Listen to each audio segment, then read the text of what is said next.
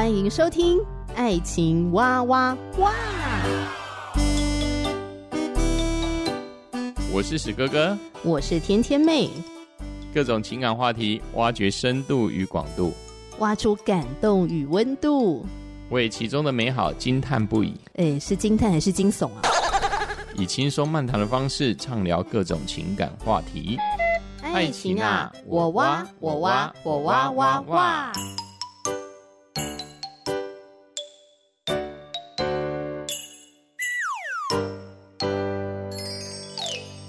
我是天天妹，今天史哥哥仍然不在，哈 哈哈！天天妹继续来当家，邀请到我的料理达人好朋友凯，欢迎凯。嗨，大家好，我是凯。我们今天要继续来分享凯跟 Tiffany 的爱情故事，那主要是以凯的视角，呵呵，从你的角度来出发，呃，回溯你跟 Tiffany 的这个相恋的过程。你说 Tiffany 对你做了一件事情，就是寄了一份很特别的礼物送给你，我寄到美国去。呃，他刚飞回台湾，我们刚开始远距离恋爱的时候，没多久我就收到一个从台湾来的一个包裹。那我就把它打开来看，我就发现是一个那个就是牛仔牛仔布的一个皮革的笔记本。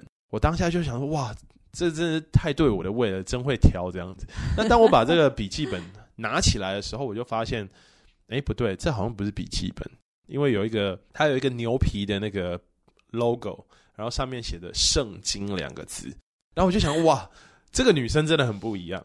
从那个时候我就开始，她就。问我愿不愿意跟他一天念一张圣经？对，那那个时候我就想说，好，就是我们开始交往嘛。那你愿，你必须要愿意为对方做一些事情。那我就抱着试试看的心态。那刚好那个时候我工作的地方有一个墨西哥的朋友，他也是基督徒，然后他也其实很常跟我见证他从天主教徒变成基督徒的这个过程，包括他婚姻的失败跟他个性上的改变。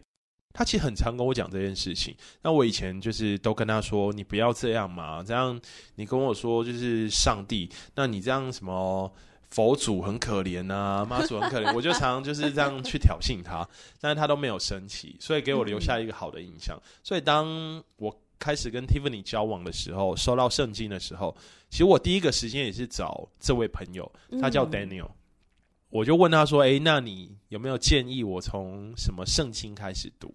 就是圣经的章节。那他那个时候推荐我开始读《使徒行传》，所以我就开始跟 Tiffany 用 Line，然后一天读一张圣经。哇！对，而且你们还要克服这个时差，哎，没错，真是令人感动，哎。所以你你也是很认真在面对这个感情啊？是是是，因为我觉得可能有一些人就会觉得。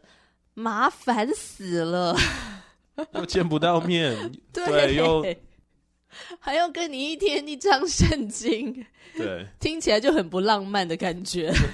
但我觉得真的很特别，这就是你们的恩情仪式。是是是，所以我们就开始这样真的，每天一天一张圣经这样。那为什么读一读读一读，后来你也会愿意来信耶稣啊？真的是一个过程哎、欸，因为一开始他邀请我读圣经。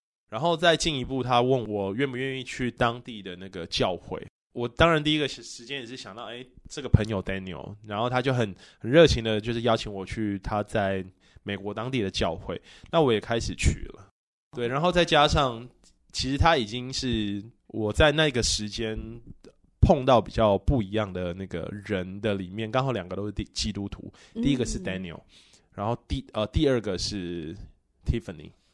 对，所以我就想说，好啦，我就是我去也不会少一块肉嘛，我就、嗯、我就去了，就也没什么损失，这样。对，也没有什什么损失。然后毕竟是呃，对方希望我能这样做的，那我如果连这点小事也做不到，那还谈什么感情？哦，哎、欸，我觉得你这句话讲得很好，哎，因为我总觉得，如果你真的在乎一个人的话，你会连他所在乎的事情，你也会在乎。是是，我听起来很绕口，但是就是这个意思，就是爱屋及乌的意思。没错。哇，所以你就去了。对。那怎么后来这个去一去，你不只决定说好啊，那你也来信看看，甚至后来你还回到台湾呢？嗯，回到台湾这个决定，我觉得是有一个关有一个关键，因为后来我们前面说到嘛，就是科技再怎么进步，但是有一些事你还是没有办法为对方做。却大概就在嗯、呃、这段感情谈了大概半年的时间，本来约好可能 Tiffany 嗯、呃、在隔年他会到美国，会带带带他到处走走看看。嗯，对，但是在大概半年的时候，他就是呃生了一场病。那生了一场病的时候是，呃他的爸爸妈妈带他去医院啊，然后照顾他。那在那个时候，我就意识到，哇，我什么都没办法为他做，我能做的就只有担心跟跟不断的询问，那只能心里干焦急。对，那后来他的他也康复了嘛，但是就觉得说，嗯，不能再这样下去，就是我必须要回到台湾。对，才能够就是照顾他啦，然后跟他一起继续这段感情。你们两个都付上了不同的代价，真的哦。这所谓这个爱情哦，你要成就它，真的是没有轻轻松松这件事情的。没有，真的是要付上代价的，用心呵护，然后还有愿意。对对对，愿意付出，然后愿意调整跟改变。哦，这个真的是一个非常重要的关键的两件事情。对，所以你就这样回到台湾了。那你回到台湾之后，终于跟 Tiffany 见到面了。对，然后两个人可以近距离的相处了。是，这个当中是甜蜜多一点呢，还是挑战又更多了呢？摩擦更多了呢？应该说，我刚下飞机就面临第一个挑战。什么？因为就如同我说，Tiffany 她是一个。很坦诚的一个人，对。对，所以刚下飞机第一件事，他就带我去见他的爸爸妈妈，因为毕竟我们哇，那天是第一天见面，可是我们其实已经实际上已经交往了将近快一年的时间了嘛，哦，就是大概已经。八个月的时间，嗯，对，所以也已经是该见父母的时候了。但是对我来说，当下是第一天，所以我们第一天就被带去他家见他父母。他好迅速哦，是，我还记得，真的是一个很有行动力的女生呢。真的，真的，对，不需要浪费太多时间。但是我觉得这个也很考验男生的心脏，哎，的确，的确。但是我觉得，就像。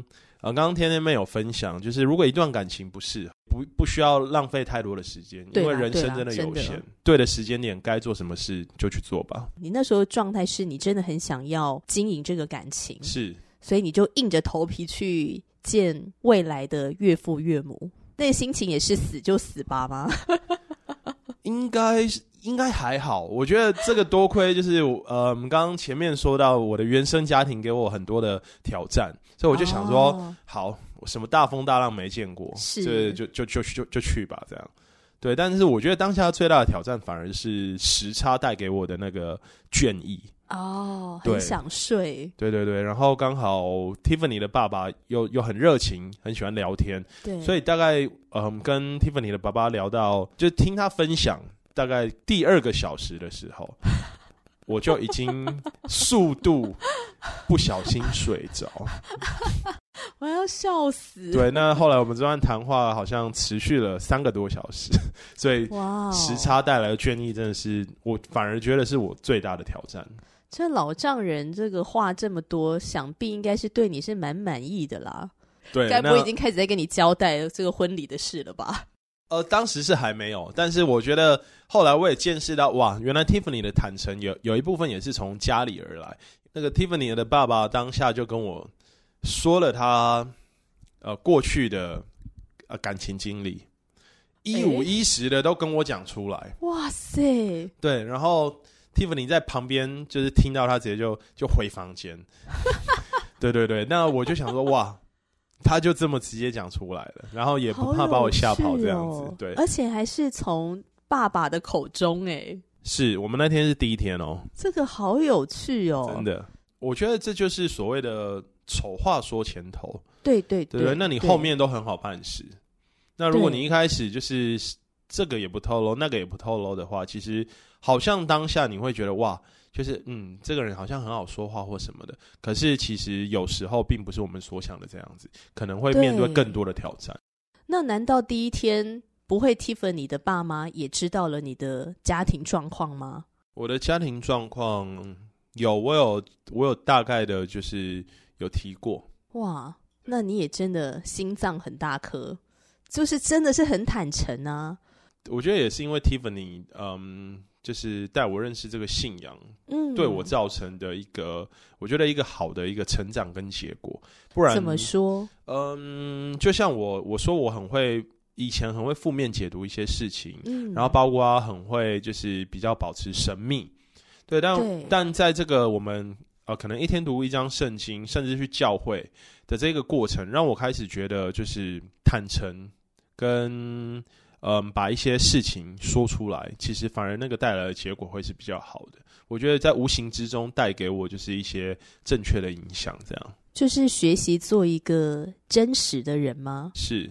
虽然说，我觉得我们活在这个世界上，尤其呃进入到社会化的里面，我觉得人或多或少会戴起一些面具，是这个是一个蛮正常的社会化的过程。是，但是我觉得很有意思的是说，为什么这个信仰能够帮助你越活越真实？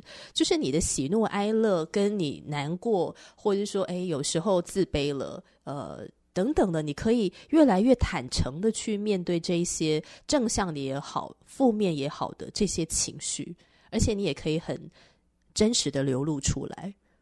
这这一点是很特别的。真的，Tiffany 很常那个时候很常跟我分享的，他最喜欢的一节圣经，嗯、就是爱是凡事忍耐，凡事包容。爱是就是有恩慈、有真理的这一个圣经，嗯，然后这些文字，然后再包括就是圣经常提到的天父会以无条件的爱来爱你。哦，对对对，那这一个爱是呃，我很难去想象的。嗯，我很难去想象的。那包括我回到台湾之后，也一起参加了他的小组。是，对对对，就是我们每每周五晚上我们会一起聚会。嗯。那在这个过程中，我就会很近距离的观察到他教会的呃弟兄姐妹，那我就会很实际的接触到他们，然后就会发现，诶，他们每一个人背后都有他们自己的故事。那他们在呃认识这个信仰之后，他们是怎样得到改变？那些带给我的都是一种很安全、很温暖的感觉。所以在这样子的一个氛围里面，其实是我以前很。很少会有跟体会到的，所以自然而然会让我想要去更多的认识他。我们在小组当中的时候，就是基督徒弟兄姐妹，我们彼此相处，呃，分享一些事情，你会发现说“家丑不外扬”这句话，好像在小组里面，或者说在教会的群体当中是不适用的。真的，真的，就是大家好像都能够侃侃而谈，去分享一些我们就是很真实面对的问题，或者是挑战，或我们高兴的事情，我们难过的事情，我们很真实的去分享它。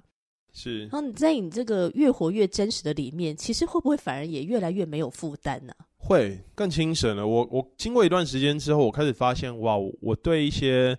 很多原本可能我看了会有很大反应的文字也好啦，或者一些话也好，嗯，我开始越来越不觉得那个话有怎么样了。我开始越来越不不负面解读了，甚至我跟 Tiffany 的相处，可能原本我会有很大反应的一些话语，那到后来我也开始学习，哇，原来我过去真的太负面了，所以我觉得带给我很大的改变了，然后让我就是活在。我觉得就是活在爱中，很有安全感。嗯嗯、哇，感谢神！真的感谢神。不就我自己在听的时候，我觉得所谓的感情顺利啊，不是说没有风浪跟没有礁石，当然，而是说那种顺利，就是当你们两个都真的就是要走这条路，就是说一起共进退的时候。一起并行往前走的时候，就突然觉得那些风浪跟礁石好像不算什么了。对，我觉得就很像，我觉得就很像，就是在开嗯开一艘船。对对对，我我我跟我跟 Tiffany，呃，我们刚刚从小琉球回来，那我们我们当时都很清楚知道，我们那艘船是往小琉球的方向前进。那最终我们也到了小琉球。你们两个最近去那边玩？对，但是过程中，嗯、哇，那个。那个有时候那个浪可能那浪花打得很高，然后可能呃会有一些不适啊，晕船。那我觉得这些都 OK，因为我们知道我们最终就是会到达小琉球。我们都知道，我们两个人就是我们的最终目标是什么？我们两个呃，我们要往那个同一个方向前进。嗯。那在这个过程中，其实那一些磨合啦，那一些争吵啦，其实都不，我都不会是什么，就是。影响彼此的事情，因为我们知道，我们最终就是往那条路在前进。对，这才是最重要的。然后那些是现在呢，也变成了一个佳话。是佳话，就是说，哎，它变成是一个很有味道的故事。那那你们后来怎么决定要结婚？应该说，其实一开始我觉得，我从美国回来，嗯，这就已经。必定要走向结婚的这一个结果，也就是说，你已经带着那种心态，就是以结婚为前提的交往，我就会觉得，嗯，就是她了，就是我的我的这一生就是这个女人了。就就像前面说的嘛，原本这辈子我都不结婚了，嗯、然后遇到这个女人，好，我就是要放下一切，然后呃跟她跟她交往。那我觉得基本上当时在决定。当时的就是彻夜未眠啊，就是思考到这件事情，就是我一旦呃认定是跟他走下去，那我们必定是要结婚，嗯，然后必定是跟以前的生活都不一样。可是那要结婚这个是谁主动提的啊？我觉得在这一方面应该还是那个 Tiffany 比较多一点。其实我刚刚想到是，该不会是 Tiffany 的爸爸吧？哦，Tiffany 的爸妈，你们什么时候要结婚呢？就一直。很早，对，他们很早就一直在一直在念，一直在说了。可是我说实在话的，虽然说你已经认定了 Tiffany 这个女人，可是真正要面对结婚这个事情，会不会很有压力啊？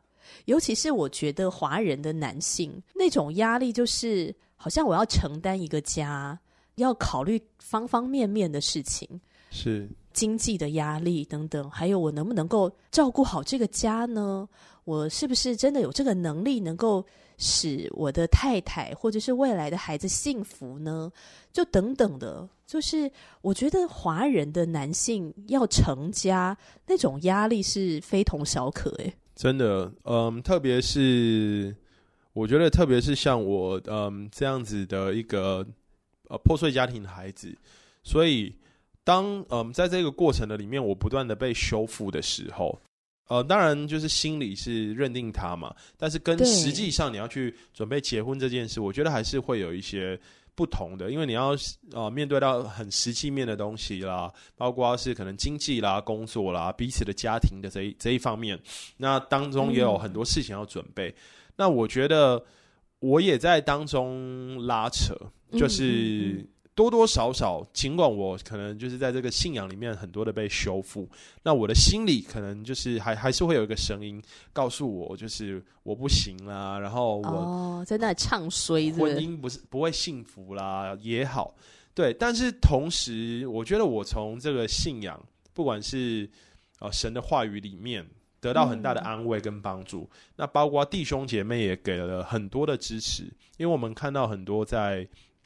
呃，教会里面成家的这一些前辈，他们会很实际面的给我们一些指导跟帮助，嗯，然后并且告诉我们，其实这个成家其实最重要的不是你赚多少钱，不是你嗯可能拥有什么几栋房子啊，你拥有什么，其实都不是。我觉得还是回归到最最初的那个东西，嗯，就是你愿意。然后再来，你愿意就是让让上帝来帮助你们，嗯，我觉得这才是最关键的。所以，我们就在这个过程的里面，呃，不断的询问啊，不断的学习，不断的成长，并且两个人都愿意就是将自己交托给上帝，然后让上帝成为就是这个家庭的主。我觉得这才是最重要的。哇，好棒哦，真的是很感人呢。那说到你的婚礼好了，就你跟 Tiffany 的婚礼。主持人呢，非常荣幸的可以担任这个婚礼的主持人。真的，真的，多亏有天天妹。所以我在这个主持婚礼的过程中，我会觉得哇，好感动哦！因为其实你们的爱情故事，我们这些朋朋友都在旁边这个一路的见证嘛，吼。所以当你们这个在接纱，就是接那个头纱的时候，以及你们就是彼此的亲吻这样子，那个真爱之吻，哇，我就觉得非常的感动这样子。亲吻 Tiffany 的感觉是什么？我我一直很想问你，但我之前都没有什么什么时机点问你这样。亲吻那 Tiffany 的感觉就是，就哇，终于到这一刻了，终于到这一刻了。嗯哼，对对对，因为我呃，我们彼此就是在在交往的这个过程，其实就是就是遵守教会的教导，就是我们嗯、呃、彼此肢体接触都要保持一定的距离的这一些。那、对对对，所以我们其实保持着一个很单纯的一个交往的方式。对，那当头纱切开这一刻，然后亲吻下去，因为你就会想说哇。就是一切都好，既真实，但是又有一种不真实的感觉。就是哇，嗯嗯、就是这个女人是你的另一半了，对、啊，所以你们彼之后要彼此就是共度了。那当然也有一种甜蜜的感觉，嗯、那又夹杂紧张的感觉。你知道，我我我很喜欢看一些那个结婚的那个视频。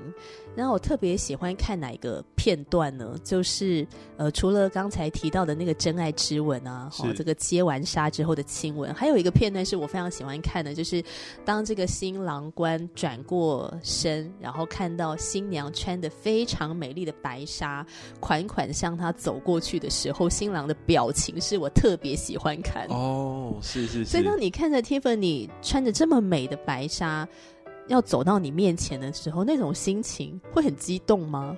会耶，我觉得是既激动又又感动。嗯嗯，对对对，因为那一那一刻是爸爸挽着他的手走进来。对对对对对对，那包括我们前面的筹备啦，各方面其实都、嗯、都也蛮不容易的，要面对彼此的原生家庭。所以当到那一刻的时候，然后周遭有好多亲友的见证，嗯，其实我觉得那一刻其实是感动大过于激动。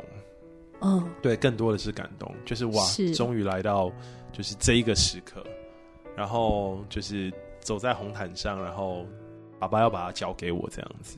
嗯，我突然想到圣经里面有一节经文，大卫在跟耶和华上帝在祷告的时候呢，然后大卫就祷告说：“呃，耶和华上帝必为他建立家室。”是主持你们婚礼的时候，我心里面也一直想到。呃，这节经文，因为原本看你是一个觉得自己应该不会进入婚姻，对婚姻这件事情，到底有没有这样的一个人，他可以真的完全的来爱你？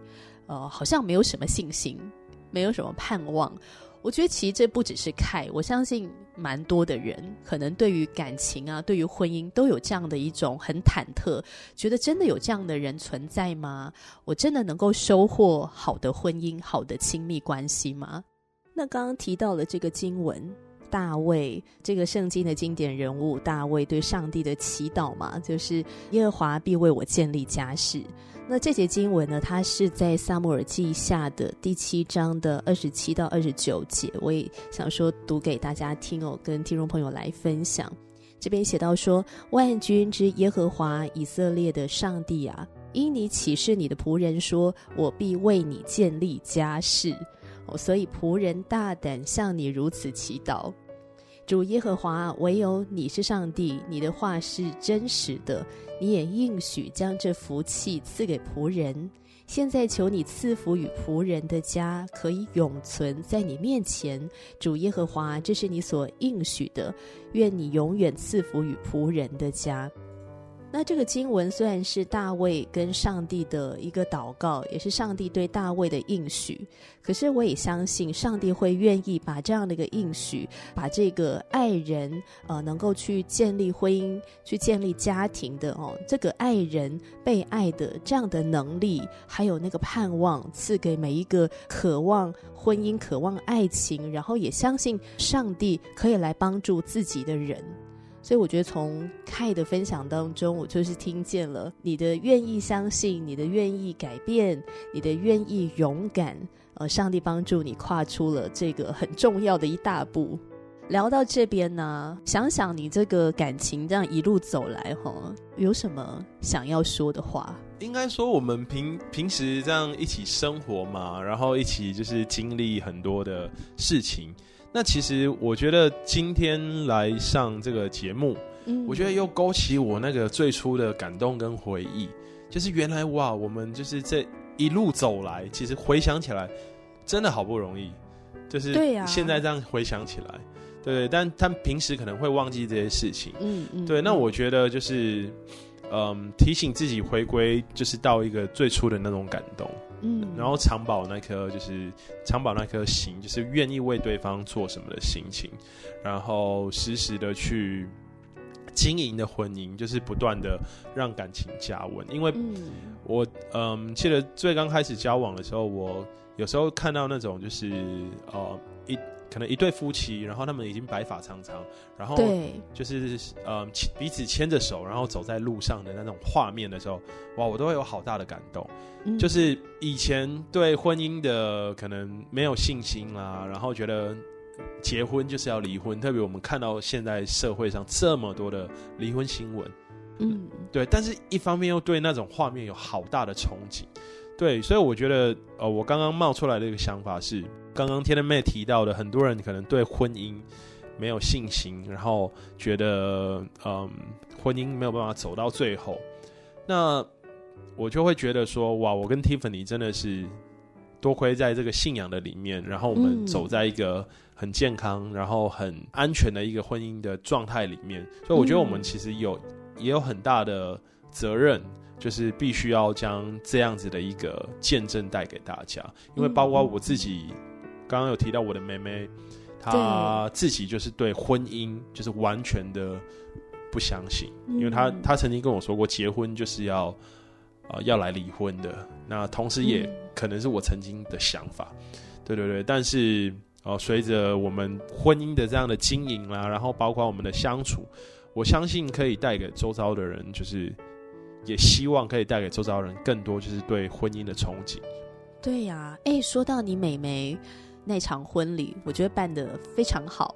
顺便，我也觉得自己主持的还算不错啦。很棒，主持的很棒。那妹妹有没有跟你分享，就是她参加你的婚礼之后，她的她的感想是什么？嗯，妹妹你没有聊到这个吗？比较没有哎、欸，因为妹妹其实跟跟以前我的状态一样，她比较不会去说出心里的话，哦、她更多的是用她的行动，她也是行动派的，对、嗯、对。当他就是嗯支持你的话，他就会义无反顾支持到底。那当然，呃，我觉得很多事情就是需要嗯去时间去经营啦，然后跟陪伴。所以就是呃、嗯，我们有空就会多多跟高雄的家人相处这个样子。嗯嗯嗯、对，但是反而刚刚说心里的话这一块真的比较少聊到，因为这这我觉得也是我家。的那个氛围比较不会去说心里话，嗯嗯，是是，这的确是需要练习啊，要练习。哦，像天天妹呢，虽然是一个很爱讲话的人，但是我以前也不是一个很容易就把心里的话讲出来，因为总觉得说，哎，人家听了到底会怎样，就会想很多，你知道吗？就负面思考这样子。对，但是感谢上帝啊，帮助我们越活越真实，而且越真实的时候，你反而收获的是更美好的关系。的确，是真的是非常棒的。那听完 Kai 的故事之后呢，不知道听众朋友你所经历的爱情故事是怎么样的呢？欢迎你留言回应给我们。那当然，因为你跟 Tiffany 呢，现在已经进入婚姻了哈。这个在婚姻当中会遇到什么样的精彩的故事？我想，或许下一次我再约 Tiffany，等你们两个有空的时候，我们再来聊一下哈。没问题。这个婚姻的这一 part 是又有什么样的一些故事可以跟大家来分享的？今天谢谢 Kai，谢谢，谢谢谢谢甜甜妹，谢谢大家，大家拜拜，拜拜。